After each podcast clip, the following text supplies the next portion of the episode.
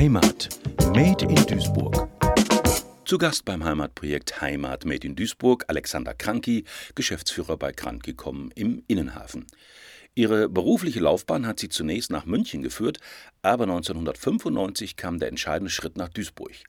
Bewusst getroffen, eine gute Entscheidung? Ja, das ist die beste Entscheidung meines Lebens, außer vielleicht, na, es gibt noch ein paar gute Entscheidungen, so im privaten Bereich, ja, äh, richtige Frau geheiratet, Kinder gekriegt, das ist alles toll. Ähm, die Standortwahl ist ansonsten wirklich, wirklich eine super Entscheidung gewesen und die war ja sehr bewusst. Wir sind ja, äh, ich bin ja kein gebürtiger Duisburger, ich bin tatsächlich nicht so weit von hier weggeboren, also ich bin aus Mülheim, aber in, sagen wir in, in der Jugend, Kindheit, solange ich in Mülheim gewohnt habe, war ähm, Duisburg immer so ein bisschen, äh, bäh, man war so in Mühl, als Mülheimer ist man eher so nach Essen orientiert, da fährt man dann hin zum zum Einkaufen und so. Vielleicht wird man mal, wird man dann im Studium, wurde ich dann mal in Duisburg zum Bahnhof gebracht. Ich habe in Aachen studiert dann. Und damit, weil da die Züge abfuhren, in Mülheim fahren ja keine Züge ab.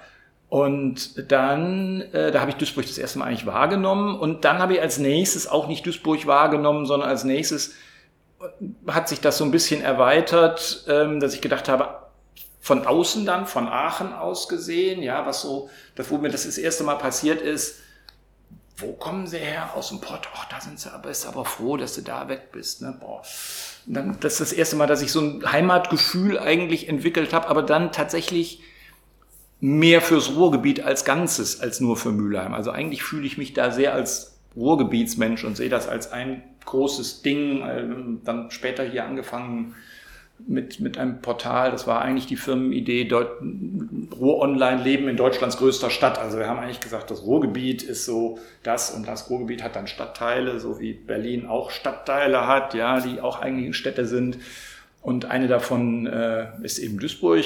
Ja gut, und dann ging das also weiter äh, mit der Festigung des, äh, des Ruhrgebietspatriotismus, als ich dann äh, viele Jahre in München gelebt habe wo ich einfach das noch viel stärker gedacht habe, dass, ähm, ja, ich sag mal, die Bayern haben ja so einen eigenen, so ein eigenes Wir, ist an mir und naja, gut, es hat aus der Innensicht sicher auch seinen Charme, wenn man dann äh, so von draußen reinkommt und sich nie so richtig dazugefühl, zugehörig fühlt, weil man eigentlich damals, ist schon auch schon jetzt wieder 30 Jahre her, ne, aber wenn man dann nach München ging, sich als Zuwanderer fühlte und auch so angesprochen wurde, man war nicht von da und man gehörte da irgendwie nicht hin.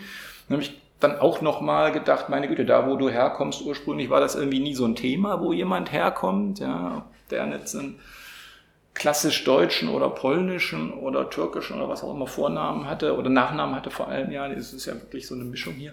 Also da hat sich so ein bisschen ähm, Patriotismus für die Gegend für das Ruhrgebiet entwickelt und, und äh, so ein Heimatgefühl für das Ruhrgebiet. Und irgendwann ist daraus der Entschluss gestanden, entstanden, wieder zurückzugehen ins Ruhrgebiet, auch mit der Idee eben hier was fürs Ruhrgebiet tatsächlich zu machen. Das war so der Anfang vom Internet, Digitalisierung haben wir gerade darüber gesprochen. Ursprünglich haben wir gedacht, Mensch, man müsste mal eine Zeitung fürs ganze Ruhrgebiet machen, ja nicht nur für Bottrop und Duisburg und Herne, sondern eine. Ne, das ist natürlich illusorisch, aber dann kam das mit der Digitalisierung, dann haben gesagt, ja, es ist alles viel billiger, keine Druckerei, keine Boten, ja, macht man ein Portal, dann haben wir gedacht, wir machen äh, ein Portal, das war die Gründungsidee der Firma, wir machen ein digitales Portal fürs Ruhrgebiet 1995 und dann haben wir uns eben, so wurde es dann Duisburg, haben wir uns von München aus alle Städte im Ruhrgebiet, alle größeren angeschrieben, Leute, äh, wir überlegen, was, das bei euch anzusehen. Was habt ihr denn? Die Wirtschaftsförderung. Und dann hat die Wirtschaftsförderung Duisburg uns zurückgeschickt, ähm, den Masterplan Norman Foster für den Innenhafen 1993, von 1993. Das war im Jahr 94 und äh, da stand hier noch nichts und wir haben gesagt, das wird doch schön, das wird so wie London Docklands, nichts wie hin. Und so ist es dann Duisburg geworden. Also im Grunde genommen ist die Kette äh, gar nicht gewesen, dass wir nach Duisburg wollten, sondern dass wir diesen Innenhafen eine schöne, eine schöne Location fanden und Wasser und Rhein und haben wir gesagt, dann wird es in Duisburg. Und das ist eine Entscheidung, die goldrichtig war und die wir nie bereut haben. Also, Krankikom ist fest verankert im Duisburger Innenhafen. Sie haben ein modernes Gebäude errichtet, das auch für unterschiedliche Meinungen gesorgt hat. Dennoch lebt der Innenhafen von einer Spannung zwischen historischen Klinkerfassaden und einer neuen Optik.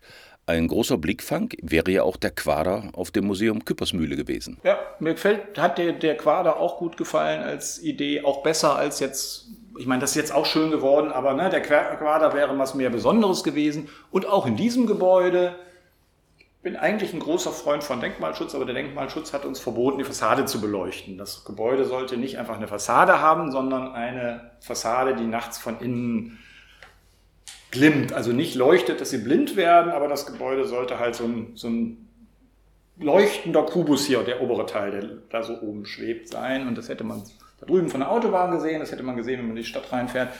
Gut, da ist dann, hat es dann vielleicht äh, Duisburg doch ein bisschen an Mut gefehlt, zu sagen, jo, das ist was, das macht dann auch mal einer ein Foto, der nicht Duisburger ist und guckt das irgendwo an oder sagt, wenn er da auf der Autobahn langfährt und ist nicht aus dem Ruhrgebiet und sagt, boah, was steht da denn? Das sieht ja modern aus da fehlt dann so ein bisschen der Mut manchmal. Das ist leider so, ähm, dass man da dann öfters so drauf stößt, dass man ja lieber guckt, ach ja, es muss sich so ein bisschen, muss sich doch, sollte doch so ein bisschen so aussehen wie vorher. Aber andersrum, ne, es hat viel Kritik dann auch gegeben, erstmal an der Architektur, so von Teilen der Stadtgesellschaft, die gesagt haben, hey, so was Modernes da, das ist ja gar nicht schön. Wir kriegen jetzt natürlich ganz viel, ähm, ganz viel positives Feedback darauf es blutet einem immer noch ein bisschen das Herz, dass die Fassade nicht leuchtet, aber so ist das jetzt. Manchmal ist das eben so. Man kann nicht immer alles haben. Heimat Made in Duisburg, ein Projekt des Medienforums Duisburg.